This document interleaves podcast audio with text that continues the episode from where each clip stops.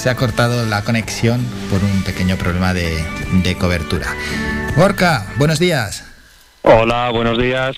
Estaba presentando, bueno, a Lázaro, eh, el libro un poquito en contexto en ese año 1492 y ya te, he dado paso. Digo esto porque justo ahí se nos ha cortado la conexión. Bueno, vamos a hablar de, una novela histórica. Sí, sí, bueno, tengo la suerte de ser el autor de Benaguario, La sonrisa de Idaira, que es un relato pues, de la conquista de la isla de La Palma en 1492 y 93 y sí, bueno, ahí he procurado volcar un poco mi, pasión por la historia y mi conocimiento de, de La Palma, donde están mis orígenes, a pesar de este acento peninsular que tengo. bueno, ¿cómo surge el proyecto? Bueno, el proyecto surge, siempre me ha interesado mucho la historia, aunque mi profesión tiene que ver con otros ámbitos del saber, pero bueno, siempre ha sido un poco mi vocación, la historia y la literatura y quise escribir pues una novela histórica sobre un tema que me atraía mucho, como es la conquista de La Palma. Y bueno, teniendo allí orígenes en el norte de la isla y conociendo bien Canarias, habiendo visitado mucho la isla, pues todo eso junto, pues cristalizó en forma esta novela. Claro, para hacer una novela histórica previamente tiene que haber un estudio y un estudio importante y consultar diferentes fuentes. Quería preguntarte si las fuentes que hay sobre este asunto, en este caso la conquista de La Palma, si son muchas, si son pocas, y luego, claro, las fuentes son más o menos fiables, si hay que descartar, si hay que guiarse por algunas fuentes en concreto, por algunos autores. Claro, hay que hacer un, buen trabajo de filtrado. Lo mejor es sobre el terreno.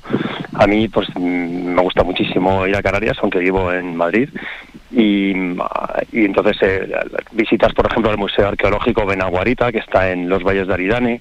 Visitas también a museos de Las Palmas, como el Museo de Colón, en los que ya vas cogiendo el contexto histórico de ese año, del 92 y del 93 junto con leer pues otros textos, pero artículos de prensa, empaparte un poco del tema. Y es verdad que hay mucha información, pero hay que saber filtrarla porque hay tanto información sesgada en un sentido como en otro. Me refiero a un sentido muy indigenista y un sentido muy colonialista. Hay que buscar un poco el, el centro y la virtud, ¿no? Que está siempre en el medio y ese ha sido un poco el trabajo de bastantes años que he hecho hasta llegar al proceso de redacción. No es que te sientes un día y dices voy a escribir una novela. Obviamente requiere un proceso de documentación, de información y ya por fin te sientas a escribir. Claro, como siempre pasa en la historia, ¿no? Depende de quién nos la cuente, tiene un foco o tiene otro. Exactamente. Eh, desgraciadamente, con el tema de la conquista de Canarias, pues se sesga desde los dos lados, según mi criterio. Aunque la versión oficial siempre ha sido muy del lado de, de la colonia y eso es algo que siempre me ha gustado combatir sin caer en el lugar común del indigenismo y de los buenos y los malos, porque, porque no es tan simple, no es tan simple sin perder de vista que efectivamente en las islas vivían unos habitantes originales y otros que vinieron de fuera los invadieron y, les impusieron su cultura. Eso es irrebatible, eso es irrebatible. Y sobre eso hay que construir pues una historia, que es lo que he procurado hacer yo, una historia eh, eh, basada en, datos reales, ¿Mm? me he basado en la historia, pero introduciendo personajes ficticios para hacer mucho más eh, amena y mucho más inteligible la trama. Eso es lo que he procurado hacer. ¿Qué es lo que es una novela histórica al final?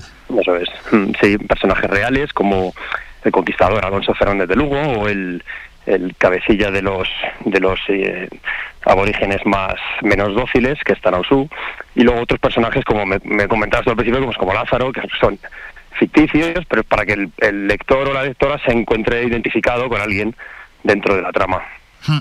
¿Cómo está dividida la novela? Es decir, el que, el que se enfrente al libro, ¿qué es lo que se va a encontrar en cuanto a capítulos, en cuanto a la estructura también? Sí, bueno, mm, cada capítulo le he puesto un nombre propio eh, con el personaje central o, por lo menos semicentral de esa, de esa parte de la historia. Y bueno, el, es Lázaro, el personaje principal, que es, es peninsular, analfabeto, que no tiene ni idea ni siquiera dónde están las Islas Canarias y se embarca en una, en un, en una expedición de conquista eh, para redimir una pena que tenía de cárcel. Y y la estructura es eh, lineal, pero con algunos saltos en el tiempo de la vida de Lázaro antes de la conquista y luego ya dentro de la isla de La Palma y cómo interactúa con, con los habitantes de la isla, con los aguaritas.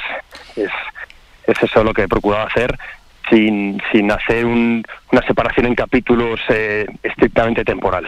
Claro, y es que al final muchas veces intentamos mirar al pasado con los ojos del presente y no nos damos cuenta que la situación pues, era lógicamente totalmente diferente. De ahí que, la gran parte de la población es analfabeta, no sabe ni quién viene, ni quién va, ni, ni hacia dónde iban muchos de ellos. Y bueno, pues está bien que eso, claro, está bien ponerlo en contexto en aquella época, por supuesto, quitando unas élites privilegiadas, el resto no sabía nada. Entonces, he procurado mm, empezar como desde cero, ¿no? Un personaje que no sabe nada, pero sí es capaz de discernir entre el bien y el mal.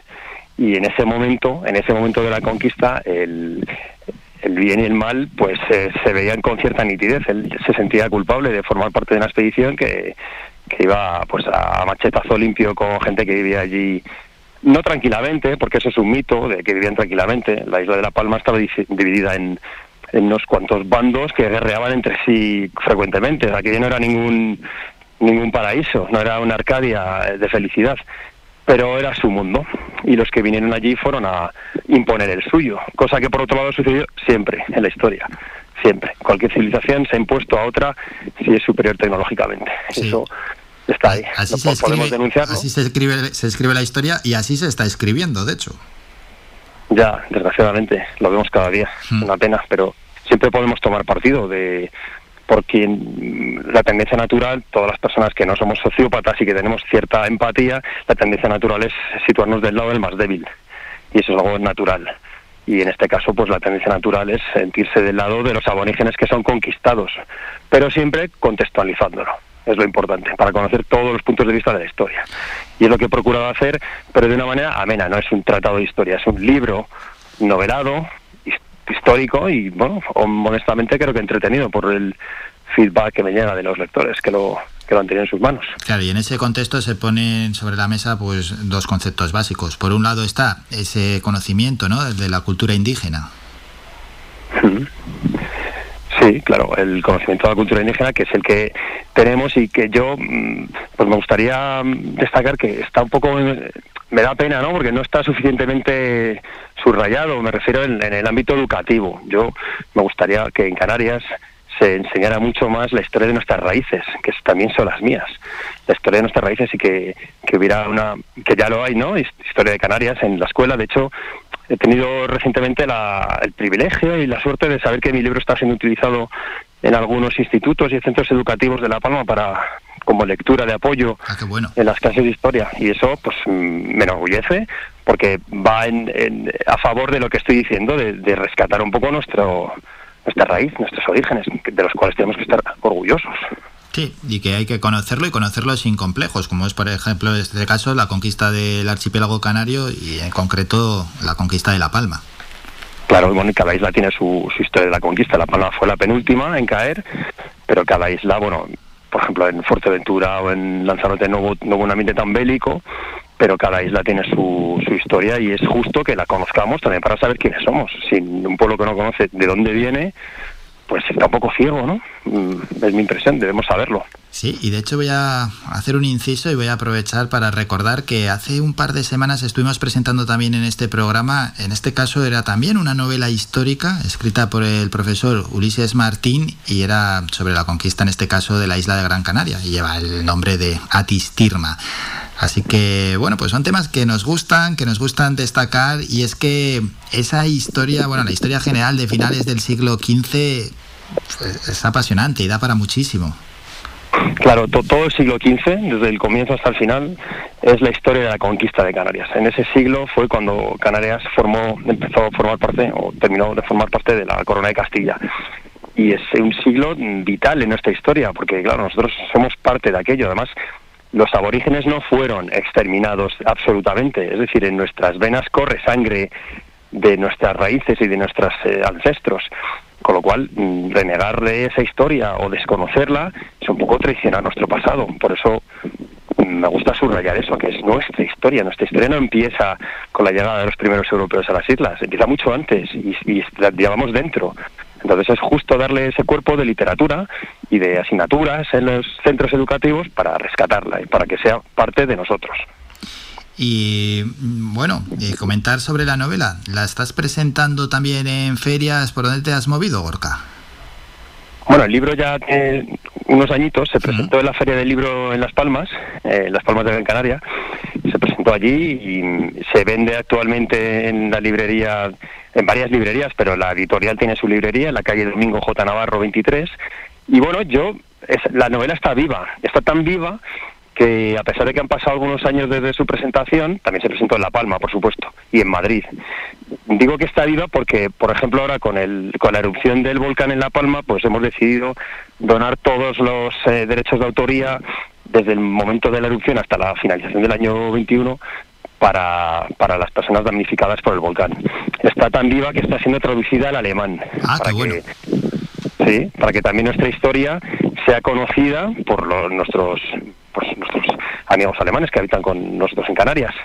Está tan viva que, a pesar de los años que han pasado, pues me siguen llamando, como vosotros ahora, como ustedes ahora, para hablar de ella. O sea, noto que no se ha apagado su luz como ocurre con muchos libros al cabo de un par de años de su presentación, sino que Benaguario, la sonrisa de Daira, pues sigue allí latiendo, lo cual denota que hay un interés allí latente por ella, y eso me alegra que tiene que alegrar, hombre, porque además cuando uno se embarca en un proyecto de este tipo, ¿no? A escribir una novela histórica no sabe cómo, cómo va a ser la vida de esa novela histórica, si va a tener una vida fructífera, si va a llegar lejos, si va a ser un auténtico fiasco, si va a ser un éxito, pero lo bueno es eso, que, que se mantenga viva y, se siga se siga utilizando y más, como has comentado, Gorka, en centros educativos, lo cual, pues ya has comentado que es un gran halago. ¿Tienes, por cierto... mejor. Sí, ¿verdad? Sí, sí. Eso ha sido de las mejores noticias que he recibido últimamente, porque el aumento de venta reciente, pues es agridulce el sabor, porque mm. tiene que ver con que los derechos de autoría van para los damnificados de La Palma, que ojalá no hubiera sucedido nunca, claro, pero esta otra parte, la de que forme parte de, que esté en las aulas de algunas de algunos centros educativos, eso es, es, que, vamos, me llena, sinceramente, ver a 30 o 40 chavales de cuarto de la ESO comentando el libro, mm, vamos, directamente además lo digo en antena, el, centro educativo que dé ese libro yo se lo envío, no, no, no hay un objetivo económico detrás, es que es difundir, es divulgar nuestra historia, es que se lo envío gratis, no hay ningún problema. A los centros educativos para un uso restringido de los centros educativos, claro. Eso es, eso es, y Me ¿Y me preguntabas por otros proyectos? Sí, sí, sí, si tienes eh, algún proyecto a la vista o incluso eh, algún proyecto que te gustaría desarrollar a futuro, claro. Bueno, si tuviera tiempos, vamos, escribiría una novela histórica por cada isla, porque además tengo relación con casi todas. Mi madre es de Lanzarote, casi toda mi familia vive en Gran Canaria y en Tenerife, estoy enamorado del hierro, en La Palma también tengo orígenes. Escribiría una de cada isla. Estoy empezando el proceso de documentación de una historia concreta de la isla de Lanzarote, de unos emigrantes que salieron de Lanzarote justo en la época de la erupción de Timanfaya y son los fundadores de algunas de las ciudades más importantes de Estados Unidos. Ahí es nada, eh, que esto es algo que seguramente que muchos oyentes reconocen. Y estoy en ese proceso de documentación y bueno, otros, algunos otros proyectos que no tienen que ver con Canarias, pero mi trabajo en la educación pues obviamente se lleva la mayor parte de mi tiempo. Pero bueno, ojalá tuviera más tiempo para dedicarme a esto que te comento.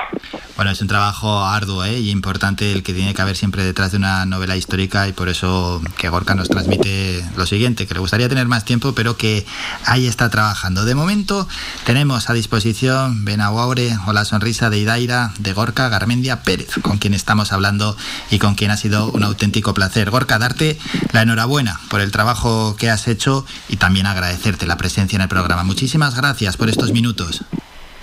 Muchas gracias a ustedes. Feliz día. Descarga gratis nuestra app oficial Faikan Red de Emisoras y escúchanos en directo, además de todos nuestros programas en repetición, imágenes, vídeos y noticias. Disponible ya en Google Play y Apple Store.